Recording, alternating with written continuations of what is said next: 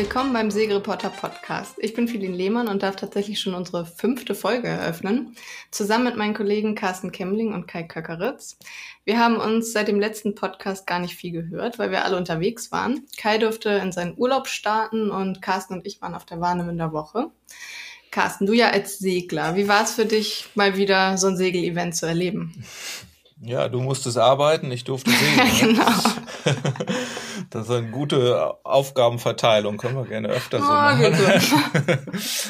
ähm, ja, war toll. Also ich meine, wir hatten ein bisschen, wir sind ja J70 gesegelt und es sollte eigentlich eine deutsche Meisterschaft werden. Das war jetzt ein bisschen schade im Vorfeld, auch wegen Corona wohl waren es eben jetzt nur 16 Boote. Müssen 25 sein, damit es eine deutsche Meisterschaft wird. Insofern war es jetzt eine besten Ermittlung. Und naja, war, weiß nicht, ob es ein bisschen mitspielte. Parallel war dann die Bundesliga noch in Hamburg. Also das, das äh, drängt sich jetzt alles auf so einen Termin. Jedenfalls waren 16 Boote jetzt ein bisschen schade.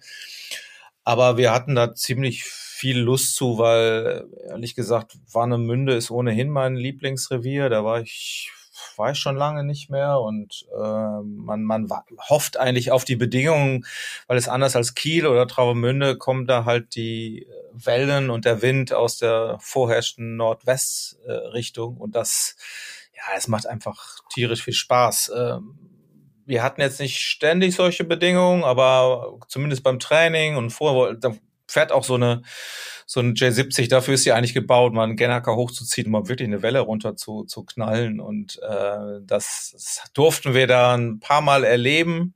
Waren auch sehr unterschiedliche Bedingungen, aber ähm, im Endeffekt hat's hat's viel Spaß gemacht und war ja auch warm, weißt du selber. ne? Ich meine, um, um, an Land was warm. Na, hat- hatten wir zwar tatsächlich, ich habe auch gehört von meiner, was war denn das, meine Schwägerin, die hat ein bisschen weiter Süd, nee, was ist das, östlich auf Usedom Urlaub gemacht Mhm. und die hat so wildeste Geschichten erzählt, dass sie von vor Blitzen in Deckung gegangen ist. Sie, sie hat richtig, ich dachte, sie machte mal Witze, so wie sie das erzählte, aber das war wirklich, ich hatte, hatte Angst und ich kann mich erinnern an einem einen Tag, glaube an einem Dienstag, da haben sie uns ja auch schnell vom Wasser geholt. Ja.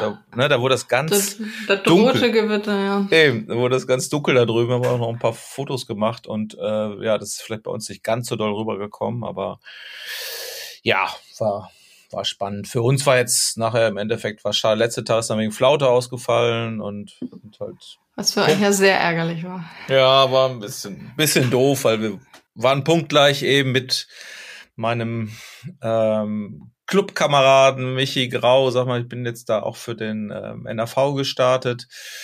Ähm, ja, da hätte man gerne noch mal ein letztes Rennen wenigstens gefahren, um das Finale noch mal auszusehen, beziehungsweise waren ja eigentlich noch drei Rennen geplant. Aber ehrlich gesagt, wir waren froh, dass wir da mithalten konnten. Michi segelt ja immer jetzt auch mit dem Champions League-Sieger ähm, ähm, aus Australien, Chapman, und hat noch so einen äh, englischen Volvo Ocean Race Profi dabei. Äh, also das ist schon eine gute Benchmark und eigentlich bereiten wir uns auf die, die Europameisterschaft dieses Jahr vor, die ist in Kopenhagen und da kommen 160 Schiffe und da war man schon mal, wollte man schon mal so ein bisschen gucken, ob es geht und also mithalten können wir da auf, offenbar. Das war ganz gut.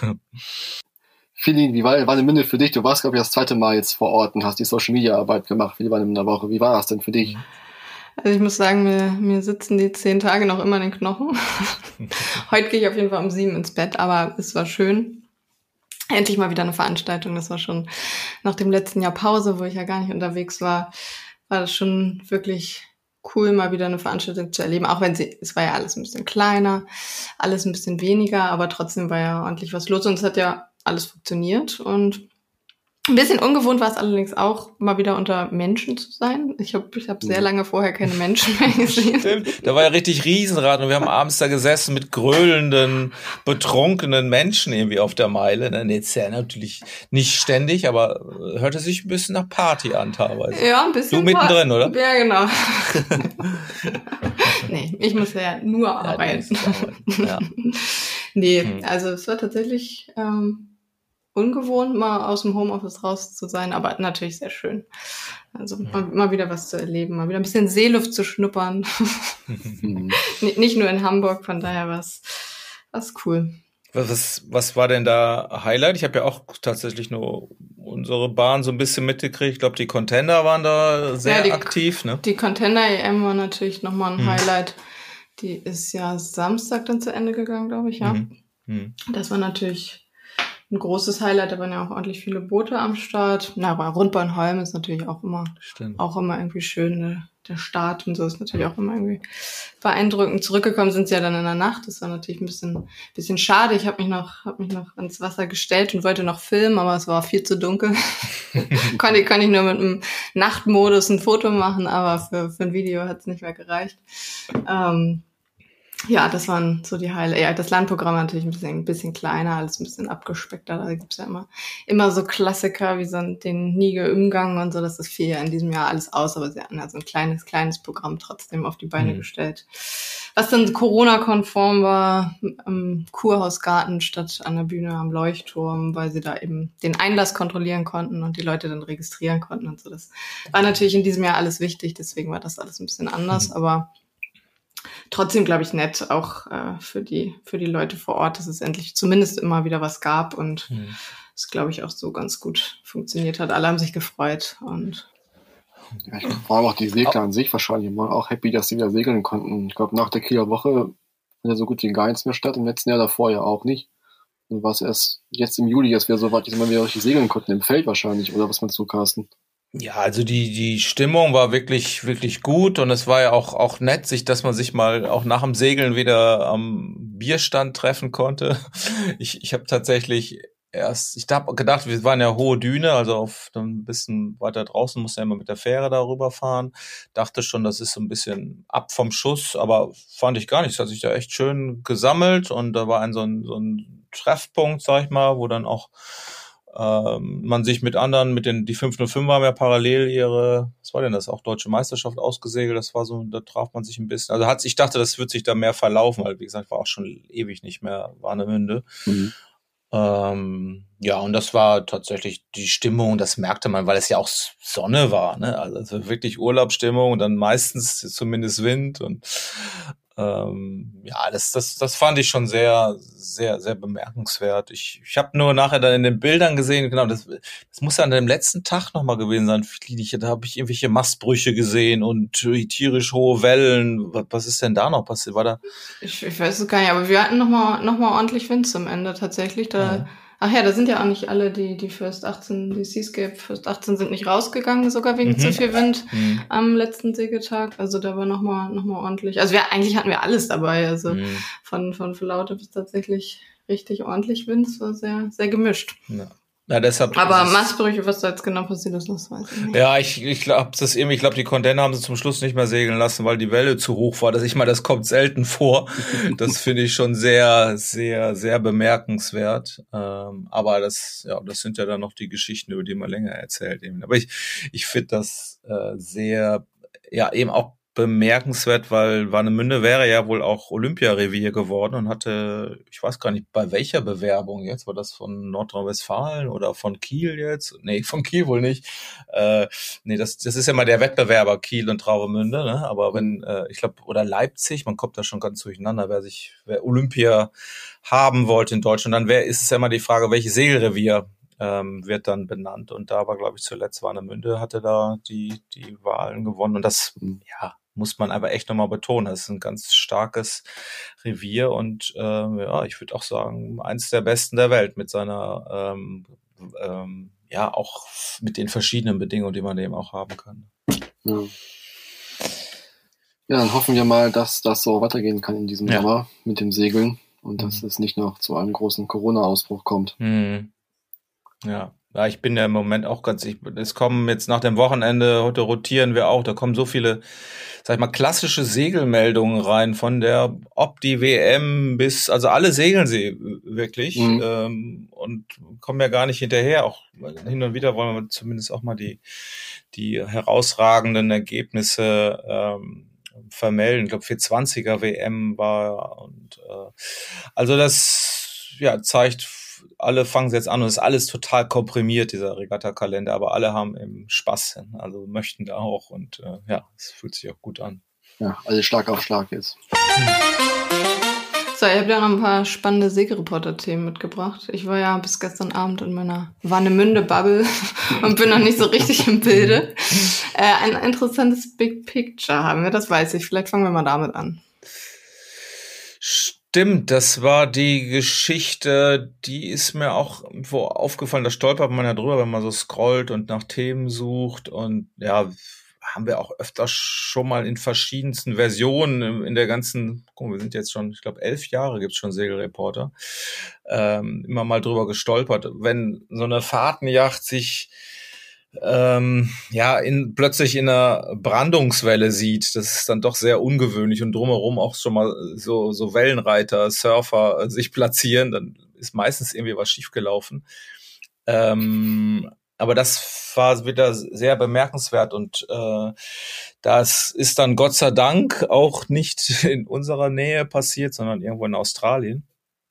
Aber ich weiß, ich kann mich auch erinnern, es gab mal so ein Video, wo wir, glaube ich, Bornholm ist so eine ganz berüchtigte Hafeneinfahrt, wo dann eine auch so ein ich glaube, das war ein polnischer Skipper, der dann auch allerdings eher mit Rückenwind dann im Surf in so einen ganz schmalen Hafen mhm. einlauft und, und, und das Video dann dazu gibt und alle sagen, wow, spinnt der oder ist das ein besonders guter oder, oder hat beherrscht er sein Schiff? Aber ich, mir ist dabei jedenfalls sehr eingefallen, wie, wie man doch sehr, ja, auch sich immer quält, ob man denn bei zu starkem Wind wirklich rausfährt oder reinfährt, ist dann doch immer die, die schwierigste Situation ähm, beim ähm, Cruising halt. Ne? Also das mhm. wirst du auch erlebt haben, Kai, oder? Ich meine, was hast du schon mal, ich meine, in der Brandungswelle möchte ich dich auch mal in deinem Schiff sehen. nee, ich nicht. Gibt's nee. keine Fotos? Nee, zum Glück nicht. Ich möchte auch nicht erleben, ehrlich gesagt. Also nee. ich hatte zum Glück immer nicht, dass ich in so einer krassen Brandungswelle mal reingesurft bin mhm. in den Hafen. Ähm, das Problem ist ja eigentlich, in, bei fast jedem Hafen ist es halt so, dass der Grund relativ stark ansteigt vor der Hafeneinfahrt oder in der Hafeneinfahrt. Ne? Du kommst von, von See, hast da, je nachdem, wo du unterwegs bist, äh, mehrere hundert Meter Wassertiefe und auf einmal hast du nur noch äh, vier, drei Meter oder zwei Meter manchmal sogar nur und dann hast du natürlich Brandungswellen oder äh, große Wellen da drin und Grundseen mhm. eventuell bei zu viel Wellengang. Und äh, viele denken daran ja gar nicht, wenn die in den Hafen anschauen. Die denken, da ist der sichere Hafen, da fahre ich jetzt rein. Und dann werden sie überrascht plötzlich von so einer riesen Welle. Also das, das, das gibt's auch am Eiselmeer zum Beispiel. Du hast die, äh, die Einfahrten von den Käusen vor Stavoren. Da ist halt je nach Windrichtung auch richtig große Wellen.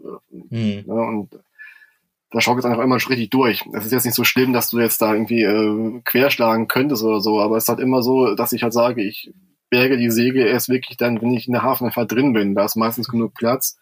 Wenn viele ja draußen mhm. dann in sich in den Wind stellen, das Ding dann runterholen. Und das ist halt, gerade wenn ich einen unterwegs bin, nicht schön, weil da wirklich krasse Wellen sind. Und das ist halt bei vielen Häfen einfach so. Mhm. Und ja, ich finde das auch immer, immer schwierig. Genau, das ist eine gute, gute Frage. Auch wie früh birgt man denn wirklich die Segel? Weil äh, am schlimmsten ist ja so eine Geschichte, dann, dass dir dann der Motor ausfällt, ne? Und dann brauchst du nur so ein bisschen quer. Und wenn du dann keine Segel drauf hast oder relativ spät, dann dann hängst du da schon irgendwie manövrierunfähig irgendwie in der, in der Ecke. Ja, das sind, das sind so die Klassiker, ne? Du holst ja. draußen die Segel rein, dann fährst du in den Hafen rein, durch das Geschaukel und sowas, löst sich dann irgendwie Schmutz im Tank und so, hm. wird angesaugt Stimmt. und hast du halt ähm, so. Verstopfung in, in, in, der, in, der, Spritleitung, dann geht der Motor ja auch aus.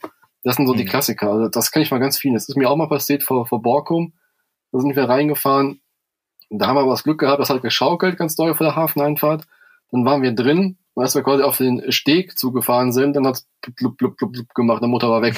Da haben wir Glück gehabt, dass es dann wirklich direkt da gewesen ist. Also äh, wäre das irgendwie zehn Minuten vorher draußen passiert, da fuhren wir dann an so einer Mole entlang, da wäre das Schiff wahrscheinlich Schott gewesen danach. Ne? Da hätte es auch keine Zeit mehr gehabt, das Segel noch zu setzen und dann abzuhauen. Das wäre einfach dann Legerwahl, da wärst du weg gewesen. Ich muss bei solchen Sachen immer an die beiden großen Unfälle denken, die wir in den letzten Jahren hatten. Das war einmal die, die Taube 2009. Carsten, erinnerst du dich?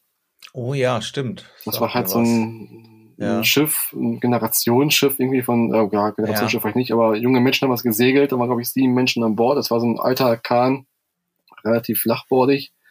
Und die wollten in Marokko in den Hafen rein, war viel Wind und äh, sind dann quasi in der Brandungswelle gekentert und da sind sieben Menschen gestorben. Nee, sechs oh, ja. Menschen sind gestorben, einer hat überlebt. Mhm.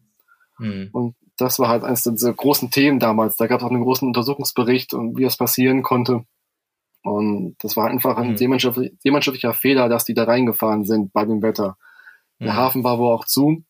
Man durfte also gar nicht reinfahren eigentlich, aber die wussten das nicht und haben es einfach getan.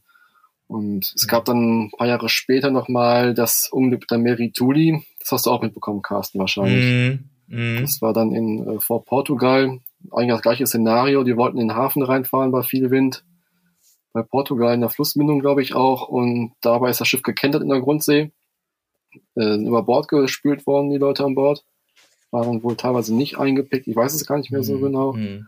Und bei der Rettungsaktion sind dann zwei Menschen gestorben, also ein Polizist und ein Segler. Mhm. Und wie gesagt, Hafeneinfahrten bei viel Wind immer vorsichtig sein und im Zweifel lieber vorbeisegeln und dann einen Hafen ansteuern, wo es vielleicht besser möglich mhm. ist. Also gerade wenn die See draufsteht, lieber wirklich weiter segeln. Das ist an der Nordsee auch so bei Seegarten, da würde ich auch niemals reinfahren. Mhm. Ja, das, das finde ich auch das Krasse oder, oder das Widersinnige. Man sagt ja eigentlich, oh, es ist starker Wind, jetzt lieber schnell in geschützten Hafen.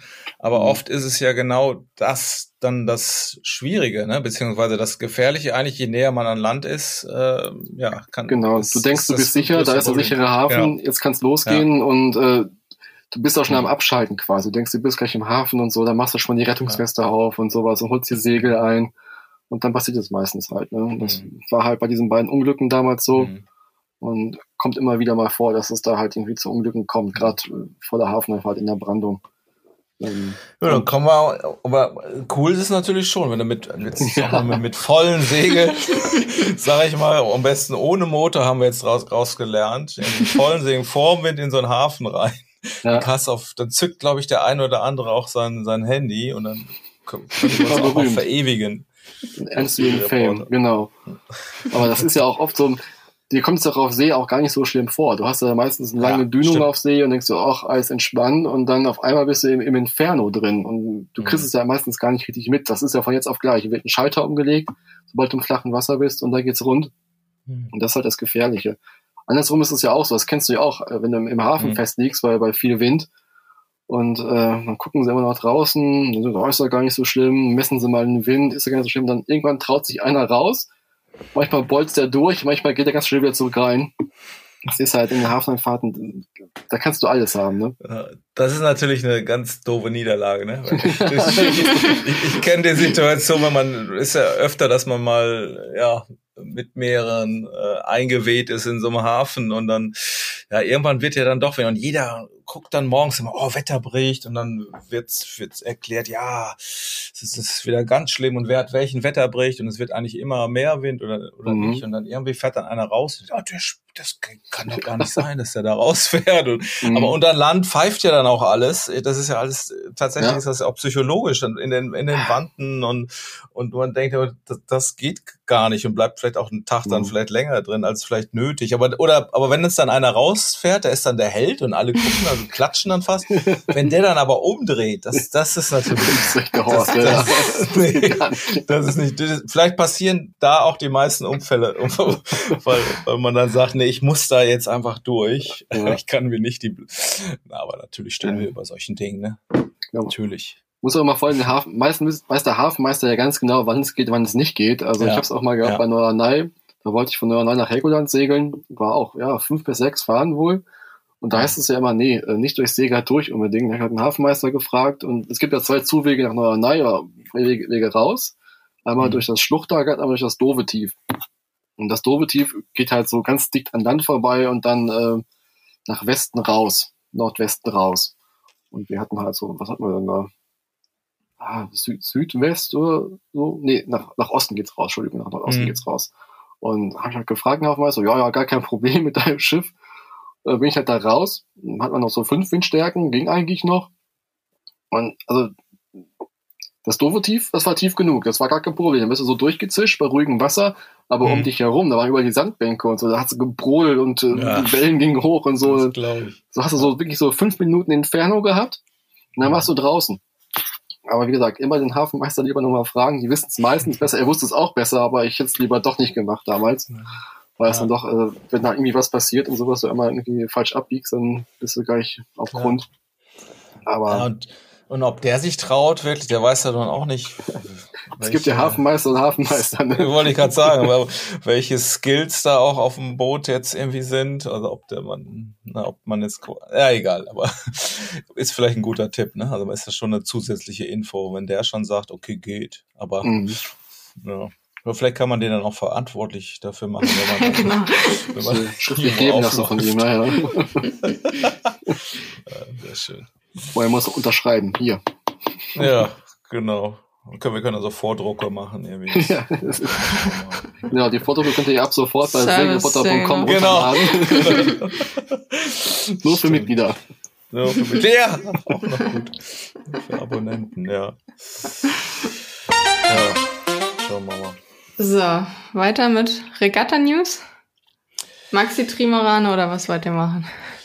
Stimmt, da können wir mal drüber sprechen. Das fand ich dann doch sehr bemerkenswert. Das ist immer so ein bisschen, ja, es hört sich immer so an, als ob das so weit weg wäre von unserer normalen Segelwelt, diese, diese ganzen Trimarane da, die da in Frankreich immer rumsegeln. Äh, aber wenn man da mal ein bisschen näher einsteigt, dann finde ich das doch sehr bemerkenswert. Ähm, ja, weil das tatsächlich, ja, sag ich mal, am, am obersten, ober, ober, oberende des, des Segelsports ist, was die, die Typen da machen. Also, dass diese Ultim-Trimaran-Szene nennt, nennt sich das ja Ultim, was ist denn Ultim? Max, die nennen auch äh, Maxi, also Ultima, die ultimativen Maxis, was dann immer. das soll wohl ein absolutes, ist dann natürlich das Superlativ ausdrücken. Ähm, das sind 100 Fuß Trimarane, die ja inzwischen auch foilen, also auf dem Leeschwimmer wirklich abheben und dann um die Welt segeln halt. Also das hätte man sich hätte man sich früher gar nicht vorstellen können, dass es überhaupt geht mit Crew. Klar, die halten ja auch die ganzen ganzen Rekorde um die Welt mit Crew, aber das hat nun auch François Gabard hat es ja mal, was war denn das, 2017, glaube ich, hat da einen Fabelrekord aufgestellt mit seinem Massiv-Trimaran, eine Hand um die Welt. Also das ist für mich völlig unvorstellbar, wie man diese Dinge auch noch alleine segeln kann. Man hat dann auch, der war, ich glaube, nur zwei Tage äh, langsamer unterwegs als die besten äh, Trimaran und die schnellsten Trimarane oder der schnellste Trimaran vor ihm mit Crew, also völlig irre. Und das ist jetzt nochmal eine neue Entwicklung. Also seitdem, wie gesagt, das ist ja 2017, ähm, dann gab es diese berüchtigte Route Ruhm 2018, wo die ja auch nur über nur in Anführungsstrichen über den Atlantik wollten.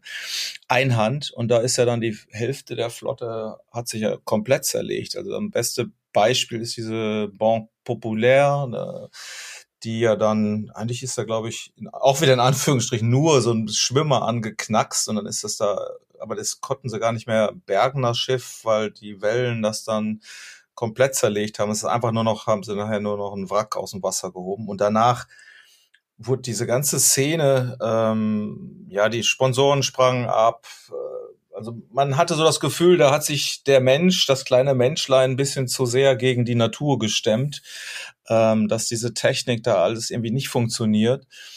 Und ähm, ja, die, diese Szene schien tot zu sein, aber jetzt gibt's ja in, in den letzten Wochen neueste Meldungen. Also ähm, François Gabard hat jetzt äh, auch einen neuen Sponsor gefunden für seinen neuesten Trimaran, Bon Populaire, der neue ist gewassert. Naja, und jetzt passend dazu gibt's eben auch die ultimative Regatta, die ist jetzt äh, angekündigt worden, und zwar 2023 wollen die wirklich Einhand um die Welt. Also ich finde ja ohnehin immer diese Rekordversuche um die Welt, klar ist das unglaublich, aber man kann die nicht so richtig einordnen, weil ja der eine hat halt tolleres Wetter als der andere. Wondi Globe war jetzt natürlich tolles Beispiel, weil die da gegeneinander in der, bei der Regatta um die Welt gesegelt sind. Aber die waren ja, weiß ich nicht, zwei oder drei Wochen langsamer als der ursprüngliche Rekord. Also hat aber eigentlich gar nichts zu sagen. Aber wenn die jetzt auch die Trimarane da gegeneinander wirklich segeln, ohne Router von außen, äh, ich weiß nicht, ob das auch so passieren wird, wie die Regeln sind. Aber dann ist das schon sehr, sehr bemerkenswert. Und jetzt haben sie wirklich, äh, auch ich weiß, vorher war ähm, hier Gitana, das ist der, der Rennstall von, von der Rothschild Bank, von den Rothschild-Besitzern. Ähm, die waren eigentlich schon ausgestiegen aus dieser Klasse und wollten dann nicht mehr mitmachen, weil die sagen, das klappt alles nicht mit der Technik und so. Naja, und die sind jetzt ja auch mit eingestiegen und haben jetzt angekündigt, eben doch, äh, sie machen jetzt, greifen diese Idee, die es vorher schon gab, da sollte das von Brest aus losgehen um die Welt, diese ultimative Regatta Einhand um die Welt und naja, da steuern die jetzt drauf zu und versuchen jetzt so lange diese Schiffe so technisch auch so verlässlich zu machen, dass die das schaffen da um die Welt. Und das ist natürlich, wird ein riesen Höhepunkt, wenn sie das wirklich so, wenn die sich nicht vorher wieder alle zerlegen. Aber naja, ich finde es nach wie vor unvorstellbar, wie man damit, ja, wie lang, wie schnell fahren die? 40 Knoten mhm. ähm, durch diese Wellen und, und, und ja, haben ja offenbar auch geschafft, jetzt dieses Fliegen, also dieses Foiling über die Wellen einigermaßen hinzukriegen. Ähm, was man sich im Southern Ocean irgendwie nicht vorstellen kann. Also da mhm. müssen wir wahrscheinlich dann auch wieder auf die Bremse treten. Ja, schon faszinierend, dass die jetzt immer so diese große Weltumrundung planen gegeneinander. Das, also ich hätte eigentlich nicht gedacht, dass sie das nochmal machen würden, weil, wie gesagt, du hast ja schon erzählt gerade, dass die sich mhm. quasi nacheinander zerlegt haben immer. Und auch die letzten beiden von Gitana, die sind ja auch durch Bruch veraltet worden, Weltumrundungen. Ja. Also ich, ich bin ja sehr, sehr skeptisch, ehrlich gesagt. Also ich habe hm. Kennst du noch The Race? Das war so 2000, ja. dieses von den Katamaran, das erste das große. Guter Vergleich. Ja. Ne, das mhm. wurde damals sehr gehypt, aber die waren auch sicherer unterwegs, es waren auch keine Foiler. Aber selbst mhm. da sind ja viele auch, mussten abbrechen, weil sie halt irgendwelche Schäden hatten. Stimmt.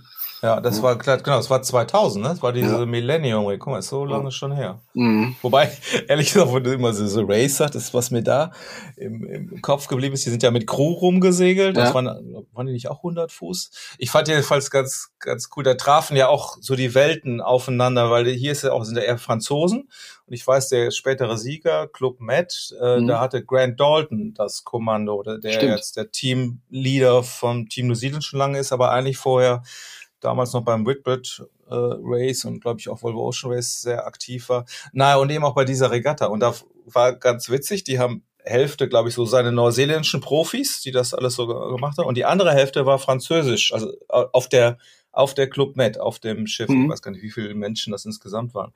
Ich fand das nur so lustig, weil da, äh, da trafen dann so diese, diese Profi-Welt auf diese französische, naja, will ich mal sagen, Salzbuckelwelt. Und das wurde am, am besten dadurch dokumentiert. Also die waren, sind ja, ich meine, wenn man Volvo Ocean Race weiß, die haben ja sogar die Zahnbürsten abgesägt, um Gewicht zu sparen damals. Hier. Und ähm, da hat dann irgendwann zur Hälfte der Regatta hat dann Grant Dalton irgendwie rausgekriegt, dass seine der französische sein Teil seiner Crew heimlich in diesem riesigen großen Profilmast einen Schinken aufgehängt haben. Also die sind da, das war wirklich ein Profil mal, wo du so von unten reinkrabbeln konntest. Und die Geschichte geht, dass die sind dann immer heimlich irgendwie da, einer ist dann immer in den Mast gekrabbelt von dem Franzosen, hat sich da ein Stück Schinken abgeschnitten. Vielleicht seinen anderen Franzosen mit. Ich hoffe, dass das nicht nur eine Story ist. Ich glaube, ja. es ist wirklich real so passiert. Und äh, naja, das hat sich inzwischen auch ein bisschen gegeben, aber das, das fand ich ganz nett. Macht er sehr sympathisch auf jeden Fall. Also. Ja, konnte ich gut vorstellen. Ich weiß nicht, was, was passiert ist, als der das entdeckt hat. Äh, ob, vielleicht waren sie schon weit genug in Führung mit seiner Club mit da, Grant Dalton, aber ich kann mir gut vorstellen, dass er da mächtigen Ausraster bekommen hat. Oder vielleicht ist auch jemand über Bord gegangen kurzzeitig oder so. Oder Kiel geholt worden. Aber Wahrscheinlich eher der Schinken. Ja, oder so. Oder so. Oder er wurde selber da im Mast aufgehängt. Nee, das mhm. wollen wir nicht glauben. Genau. Aber ja, das ist wirklich, aber es ist ein gutes Beispiel, weil das waren ja auch damals, kennst du noch diese, wie hieß das Ding noch? Philips? Team Philips? Team Philips von den Engländern, ja. Das hat sich ja auch, glaube ich, auf der Jungfernfahrt dann irgendwie bei der Erprobungsfahrt zerlegt, ja.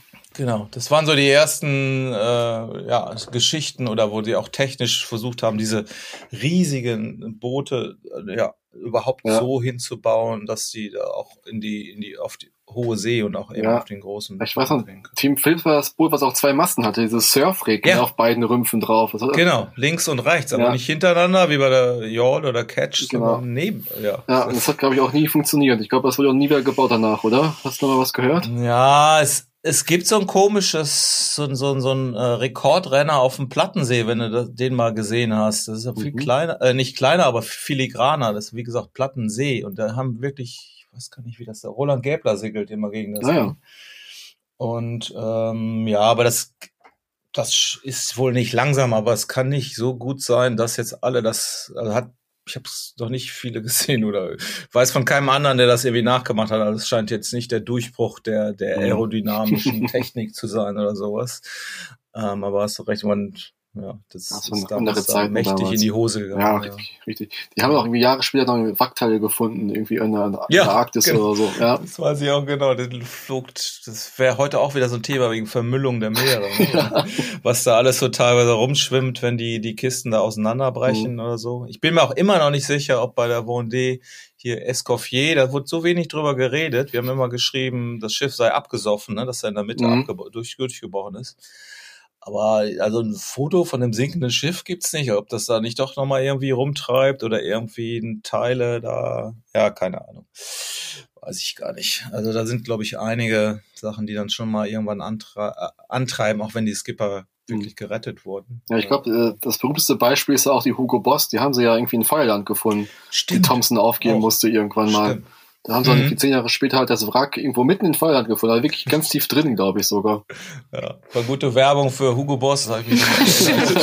Dieses verrottete Wrack mit de- den großen Schriftzug konnte man noch Ja, erkennen. genau. Wirklich so, Mitten in der wunderschönen? Naturlandschaft von äh, Patagonien lag dann die Hugo Boss. Ja. Aber sie haben es, Ja, glaube ich geborgen gehabt dann. Ich, ich glaube, ich, ich glaube, das war auch das große Thema damals mit mit Vestas als äh, beim Volvo Ocean Race, dass äh, gar nicht der der Unfall natürlich auch, dass sie da auf das äh, auf das Riff gefahren sind, aber nachher dieses, das da alles abzubergen, ne? Also das wurde Mhm. schon genau darauf geachtet, dass das Zeugs da wegkommt und das musste der Sponsor Vestas ähm, dann auch natürlich alles irgendwie bezahlen oder beziehungsweise sich, da, sich darum kümmern, was war ja nun auch selbstverständlich, dass es da aus dem Paradies da der, der, der Kohlenstoffmüll abtransportiert Ja, wird. Ne? ich glaube, gerade wenn du Vestas heißt und halt äh, Windenergie, äh, dann Ja. solltest du das auch schon auf deine Fahnen schreiben. Ja. Ja, stimmt. Das geht bei Hugo Boss vielleicht. Hast du noch eine Woche Zeit da, ne? Die Öko-Klamotten irgendwie. Keine Ahnung. Ja. So, wollt ihr noch ein Thema? Ein, eins dürft ihr noch. Eins dürfen wir noch. Ihr habt noch ein, denn noch? ein, ein neues Bötchen, habt ihr noch. Ein 125 Fußer, oder? Ach stimmt, genau. Das hat große Resonanz gebracht auch noch, ne? Oder für große Resonanz gesorgt.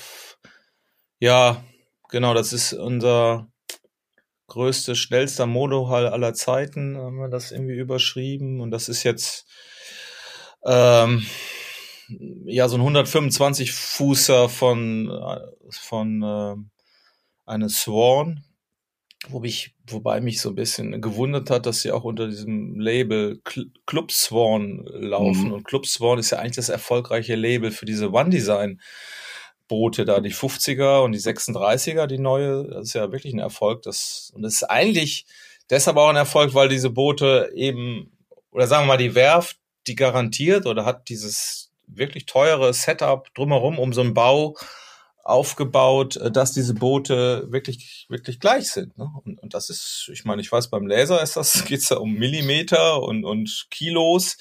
Aber wie schafft man das bei so einem Boot? Und dann habe ich äh, überlegt, hä, wie, wie, wenn das jetzt eine Club Swan 125 ist, dann, dann hieße das ja, dass die glauben, da eine wirkliche eine Klasse mit aufzubauen. Also, dass es da mehrere Menschen gibt, die, also das Ding soll 20 Millionen gekostet haben.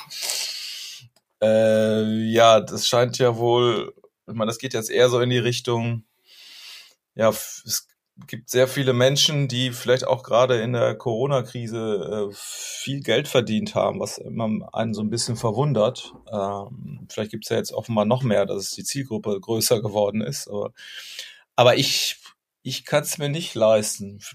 Vielleicht Feline? Boah, ich, ich, ich spare Wir, schon. wir können mal zusammen tun, ja, vielleicht, Wir vielleicht zu, zu Topf. dritt klappt's vielleicht.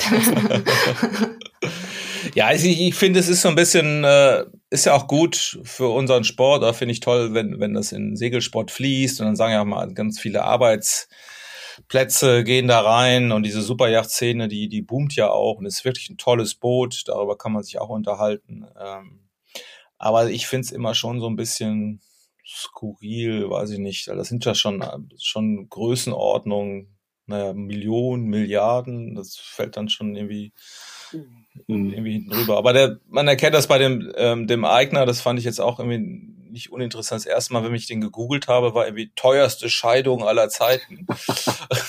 also das scheint hier nicht so dramatisch, äh, ähm, naja, irgendwie in den Ruin getrieben mhm. haben, diese, diese Scheidung. Inzwischen gibt, haben, haben wir ja auch Herrn, was war jetzt die aktuelle Steuer? War das Bezos oder? Ich glaube Bezos, ja. Bezos, ne? Das ist dann schon noch mal ein bisschen mehr. Naja, jedenfalls haben die, also das fand ich jetzt tatsächlich auch ganz spannend von dem Eigner, den habe ich ein bisschen gelesen, dem gehört ja auch äh, der, der Club, Fußballclub Monaco. Aber eben, er hat auch so eine, eine Frauencrew aufgebaut, das fand ich ganz spannend. Also seine mhm. Tochter steuert offenbar so eine kleine 36er und da sind ganz viele Frauen dabei und das sind ja auch, also der pusht dann mit dem Geld auch das Frauensegeln. Naja, ja. vielleicht Vielleicht dürfen die auch mal auf sein Schiff, jetzt auf das große. Ja. Aber meinst du denn, dass sich da eine Einheitskasse für Superreiche entwickeln könnte, dass da Potenzial ist? Oder ist es wirklich nur so eine Spielerei, einfach von Swan auch mal zu zeigen, was sie eigentlich können? Na, wenn man bedenkt, erinnerst du dich, das war ja auch ganz tolle Geschichte mit diesen J-Class-Dinger, ne? Mhm. Da war noch nun wo war denn das? Ich war ja in, auf Bermuda beim America's Cup, da waren sieben Boote von diesen Dingen. Mhm. Das ist ja fast die Größenordnung. Ne? Ich weiß gar nicht, ich hab, kann das jetzt gar nicht vergleichen. Wie, das sind ja auch ein paar Millionchen, wenn du so ein J-Class da nochmal neu aufbaust. Aber es gibt ja schon Segelenthusiasten auch in dieser Liga, ähm, die sich, ist ja auch toll, man muss ja froh sein, vielleicht, wenn die sich nicht eine super Yacht, äh, super Motorboot bauen oder so, mhm. oder irgendwelche Paläste. Also vielleicht gibt's das und es gibt tatsächlich Gerüchte, dass das schon drei oder vier, ich will nicht sagen verkauft, aber äh, also irgendwas musste ja da, dazu antreiben, dieses Projekt gestartet zu haben. Und die gehen ja, machen das ja nicht aus Spaß und sagen, na, wir bauen eine Einheitsklasse. Also mhm. ähm, sonst würden sie nicht Club Swan davor schreiben. Aber ja. das ist schon das Konzept. Ne? Also, ja, spannend. Das kann schon, schon vielleicht was werden. Und das ist natürlich dann auch, auch wieder sportlich ganz interessant. Aber ja, ich verfolge sowas immer so ein bisschen mit gemischten Gefühlen. Das ist natürlich faszinierend, wenn man diese Bilder sieht und ja. toll, ne? Wenn du dagegen, wenn du dagegen siehst, diese, was war der sonst größte Yacht, die da in, in Kiel gebaut war, hier unsere Sailing Yacht A, oder, mhm. ne? Das ist ja nur ein abgrundtief hässliches Teil, ja. also, wo, wo, wo die, die Masten auch eigentlich nicht unbedingt da drauf müssen. Ja, stimmt.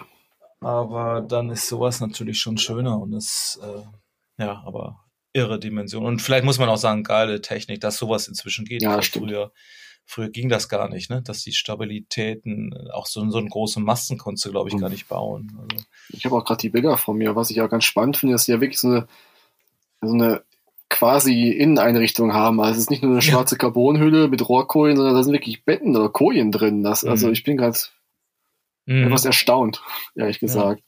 Aber sieht ganz schick aus. Also die haben auch irgendwie auch weiße Flächen mit reingebracht. Mhm. Natürlich alles Carbon und irgendwelche warmen Strukturen, aber es sieht trotzdem halbwegs, ja, wohnen nicht vielleicht nicht unbedingt, aber es ist halt jetzt mhm. nicht die, diese Open 60 schwarze Carbonhöhle. Ja. Ja, und das, das macht natürlich dann auch wieder Sinn, wenn, ich sag mal, wenn der jetzt einfach nur ein, nur ein Rekord, eine Rekord, äh, Yacht bauen wollte, so wie, wie äh, Comanche, ne? Mhm. Weißt du, dieser, der auch Sidney Hobart gewonnen hat und alles. Also diese, dann geht's ja eigentlich nur darum, wenn es das einzige Boot ist, alles möglichst leicht. Und dann hättest du da vielleicht auch keine, keine Betten drin, sondern vielleicht irgendwelche leichten Hängematten oder so, weil es alles sonst aufs Gewicht geht. Ja. Und das, wenn jetzt aber das heißt, du baust eine Einheitsklasse und alle müssen das haben, dann macht das natürlich irgendwie Sinn. Und ähm, wenn das dann trotzdem auch noch die schnellste Yacht der Welt ist, weil die anderen ähm, ja eben auch kürzer waren, die Vorgänger. Das ist ja auch immer so eine Sache. Also diese Rekordgeschichten, die, sind ja auch immer ein bisschen, naja, sportlich finde ich auch immer schwer einzuordnen. Aber wenn das dann natürlich mehrere gibt und dann ist es, also dann könnte es eine Einheitsklasse werden und noch ein Rekordsieger. Ja. Und das ist das, was sie, äh, Rekordjäger. Und das ist, glaube ich, das, was sie machen wollen. Und dann ist es vielleicht auch noch gemütlich unter Deck. Ne? Mhm. Wobei ich mich ja frage, äh, let's talk about the poo. Wie ist das denn, wenn die da mit äh, 30 Mann drauf sitzen? Äh, bei Boris Herrmann ja. gibt es ja den berühmten blauen Eimer, aber hier, wie, da gibt es keine Bilder. Noch keine gesehen. Ja. ja, könnte man. Da ich kannst du dann mal die Geschichte drüber machen. ich will gerne auch Spurensuche. Könnte ja. man austesten. genau. Da, da könnte ich ja auch mal die Geschichte erzählen.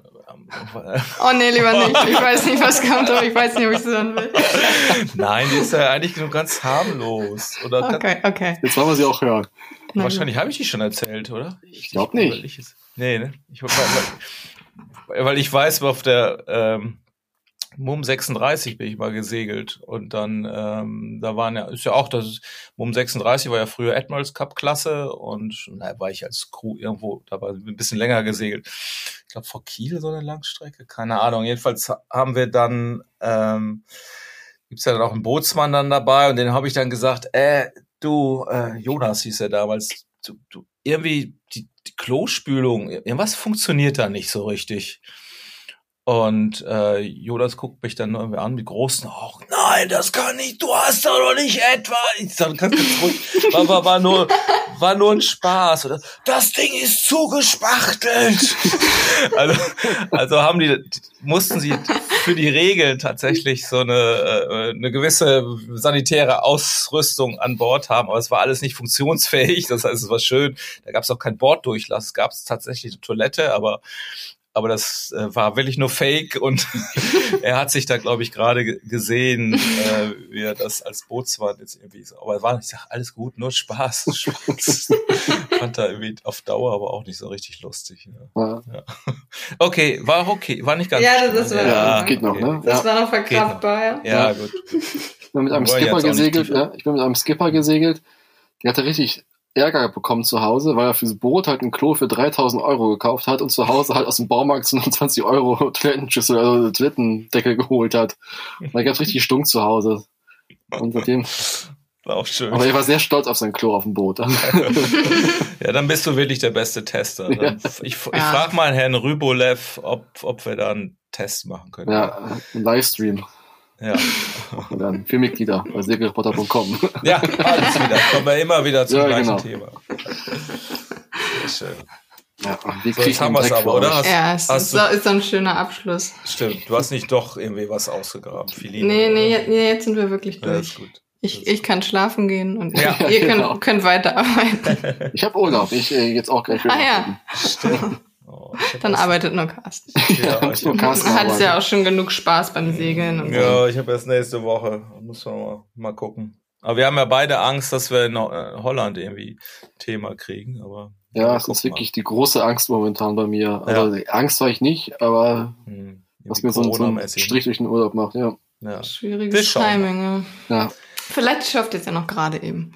Genau. Ja. Schaffen wir. Geht alles wieder. genau. Gut, dann mache ich es kurz und knapp. Ja. Dank, danke euch für diese Folge und bis bald. Bis bald. Tschüss. Tschüss. Tschüss.